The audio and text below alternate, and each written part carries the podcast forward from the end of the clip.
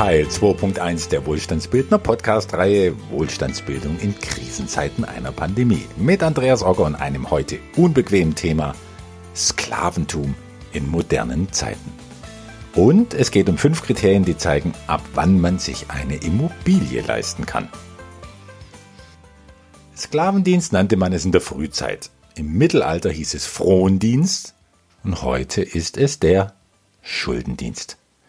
Wie sehr Schulden versklaven, seien es jetzt Schulden aufs Eigenheim oder aufs eigene Geschäft oder seien es die Schulden des Arbeitgebers, der jetzt reihenweise Leute entlassen muss. Die Fremdbestimmung durch Schulden bekommen jetzt in Corona-Zeiten viele zu spüren, deren Einkommen weggebrochen ist oder Kurzarbeitergeld hinten und vorne nicht für Zins und Tilgung und zum Leben reicht. In Privathaushalten nimmt die auf Pump gekaufte Immobilie ja den größten Schuldenposten ein und dann kommt die Einbauküche oder das Auto. Und mal sehen, wie lange Banken noch stillhalten gegenüber all denen, die wegen vermeintlich niedriger Zinsen vielleicht überteuerte Immobilien oder Konsumausrüstung gekauft haben und jetzt Zins und Tilgung eben nicht mehr leisten können. Und mal sehen, wie lange es dauert, bis die Bank anruft und auffordert, Herr Meier, wir würden Sie gerne sehen, und zwar am Dienstag um 11 Uhr. So wie es der Investor und Fondsmanager Markus Elsässer auf YouTube vormacht, unter dem Videotitel Schulden, nein, danke, da könnt ihr das Video finden. Und er hat recht. So ein Anruf der Bank ist dann keine Einladung zum Kaffee trinken, sondern nichts weniger als ein Befehl. Und wer Befehlen gehorchen muss, den nannte man früher Sklave. Ja, und dann geht man zur Bank und was sich davor noch wie Besitz angefühlt hat, das entpuppt sich dann spätestens als das, was es ist, nämlich als eine Verbindlichkeit. Früher hatten die Sklaven ein Joch im Nacken, um im Kreis laufend eine Mühle anzutreiben. Heute sind es Schulden für viele Privathaushalte, Unternehmen und ganz gewiss für unseren Staat, die im Genick drücken und alle im Kreis laufen lassen. Ja, und um wessen Mühle anzutreiben?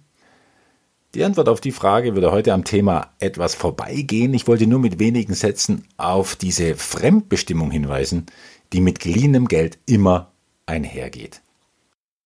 Und die Wertschöpfungsketten unserer Gesellschaft sind so gut wie an jeder Stelle mit Fremdkapital durchsetzt. Und das übt diesen Druck aus, gerade heute, bewusst manchmal, aber unbewusst immer. Ein anderer, ja, ich denke, entspannterer Weg wäre für alle, die darüber nachdenken, sich auf Pumpe etwas zu kaufen, nochmal nachdenken und nicht mitbuddeln am Grab einer schrittchenweise kollabierenden Wirtschaft. Einem Grab, das uns die Europäische Zentralbank mit ihrer jahrelangen Nullzinspolitik tiefer gebuddelt hat als je zuvor in unserer Finanzgeschichte.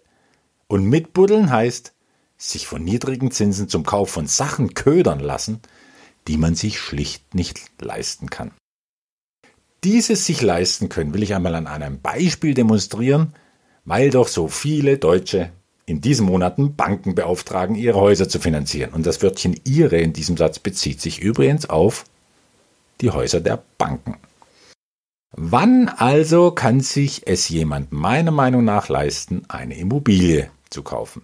Sei es zur Vermietung oder zum Eigennutz. Und wenn folgende Kriterien nicht gegeben sind, würde ich die erst einmal aufbauen. Erstens. Wirklich verstehen, was eine gute Immobilie ausmacht. Und das ist ein echtes in die Lehre gehen und man sollte sich das Geld wert sein, um von den Besten zu lernen.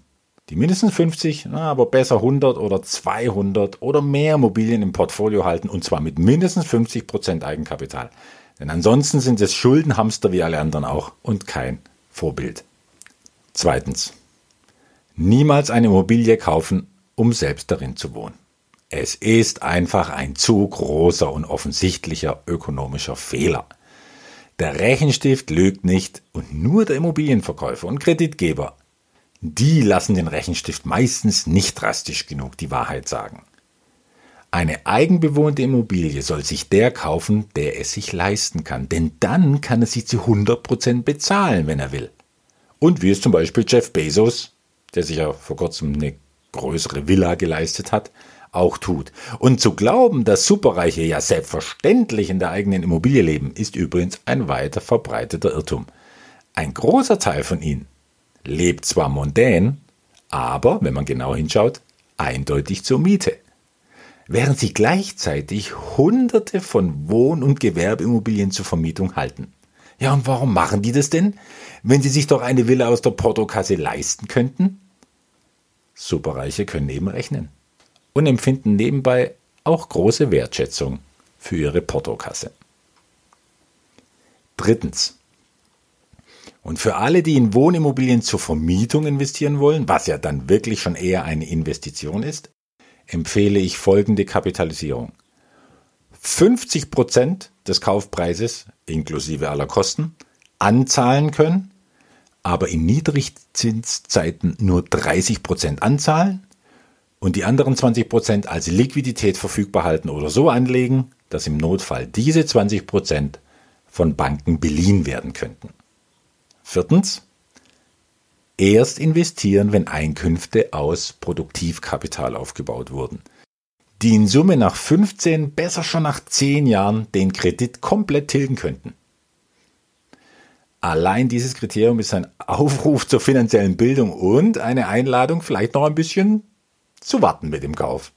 Denn dann sind die Preise sowieso eher dort, wo sie sein sollten, also die Preise von den Immobilien, nämlich mindestens 35 Prozent günstiger.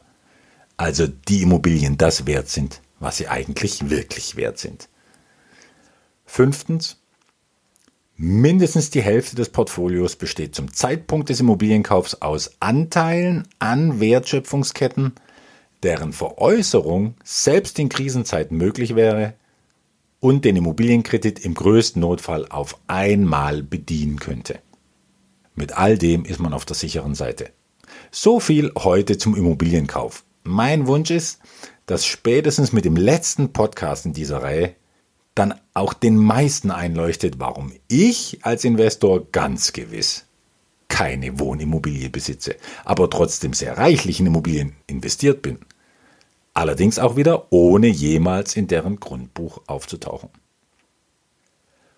Nun, die Masse der Menschen, einschließlich unserer Politiker und unserer Europäischen Zentralbank, folgt ja lieber dem kollektiven Irrsinn des Schuldenmachens. Einem Irrsinn, der uns als Gesellschaft und als haftende Steuerzahler immer tiefer in eine Sackgasse hineinrasen lässt. Und dort auch nur anzuhalten, mit jedem Jahr immer schmerzhafter wird. Denn bitteschön, umkehren das ist schon seit 30 Jahren nicht mehr möglich. Und mit den jetzt 1000 Milliarden aufgenommenes Geld, nur um Deutschland über die Corona-Zeit hinwegzubringen, ist Umkehren unmöglicher denn je. Aber noch sind wir, ja, zugegeben, eine starke Wirtschaft und einen Großteil der Corona-Schulden werden wir vielleicht auch zurückführen können, wenn es denn unser wirtschaftliches Wachstum erlaubt. An der Stelle verweise ich nochmal auf den letzten Podcast, in dem ich ja unseren Wachstumsglauben hinterfragt habe der kollektive Irrsinn kann auch so noch lange weitergehen und ich sehe tatsächlich keinen Zusammenbruch dieses Luftgeldkartenspiels in nächster Zeit. Und wer anderes behauptet, der will als Crash-Prophet Bücher verkaufen. Ja, bitteschön. Dieses Büchergeschäft, das sich seit 15 Jahren selbst Lügen straft, das floriert ja tatsächlich noch immer. Damit kann man reich werden. Was aber sicher richtig ist, irgendwann werden wir diese Schuldenraserei anhalten. Oder präziser gesagt, Irgendwann werden wir angehalten. Und wie sich das dann anfühlen könnte, ich glaube, dafür bekommen wir gerade jetzt mit dieser Corona-Krise einen wahrscheinlich im Vergleich sanften Vorgeschmack. Ich weiß, das klingt jetzt hart und kalt, aber Ehrlichkeit kommt nicht immer nett daher. Und die jetzigen Wochen und Monate machen ehrlich, oder? Oder wie es der unvergleichliche Investor und äh, Zitate-Schöpfer Warren Buffett ausdrücken würde – nur bei Ebbe sieht man, wer mit Badehose schwimmt. Und unser Finanzsystem zieht seine Bahnen schon lange nackt. Und Deutschland ist sogar noch ein bisschen nackter als andere Industrienationen, weil komplett abgehängt im Wettbewerb um Marktführung und Marktmacht. Ja, der wirklich wichtigen Industrien. Ja, ich sehe aber auch darin, irgendwie bemühe ich mich ja drum, das Gute. Und vielleicht ist das auch ein Segen, denn dann könnten wir früher als andere gezwungen sein, ganz neue Formen des Zusammenlebens finden. Wenn wir diesen Wachstumszwang mal hinterfragen und in der Evolution weiterkommen und fortschrittlich sein wollen, ohne uns wirtschaftlich immer weiter aufzublähen. Ginge sowas denn auf Kosten unseres Wohlstands? Ja, ein bisschen ganz sicher. Ginge das auf Kosten unserer Lebensqualität? Hm, vielleicht ein bisschen, vielleicht aber auch nicht. würde uns das vielleicht etwas entspannter leben lassen, etwas weniger konkurrieren lassen und die Ressourcen fairer verteilen und uns am Ende ja glücklicher, freier und kreativer machen. Und da bin ich mir eben ganz sicher. Okay, bis dahin ist es noch eine Weile, denn dazu haben wir einfach zu viele Politiker und zu wenig Visionäre, die Politik mitgestalten wollten. Also bin ich jetzt mal an dieser Stelle ganz pragmatisch und frage mich, wie ich mich, wie sich jeder Einzelne finanziell so satteln kann, dass auch ein Ritt, ja, dass auch ein Ritt in diesen und in kommenden stürmischen Zeiten kein Problem ist. Das Gegenteil von Schuldendienst ist nämlich produktives Eigenkapital. Produktivkapital. Während das Erstere einen auspresst, befreit das andere immer mehr von Zwängen. Und Zwänge, Abhängigkeiten, Hamsterräder, Verbindlichkeiten, mit jedem Jahr mehr loszuwerden, das ist für mich Wohlstandsbildung. Und das ist für mich die Definition von Fülle. Und was ist Fülle zu Ende gedacht? Fülle ist Überfluss, der vom Überfluss nimmt und übrig bleibt Überfluss. Und das ist eigentlich ein natürliches, ein naturgegebenes Prinzip, das jeder beobachten kann, nicht nur im Frühling. Nur wir Menschen, wir schaffen es, uns einzusperren in ein Gefängnis aus Mangelbewusstsein.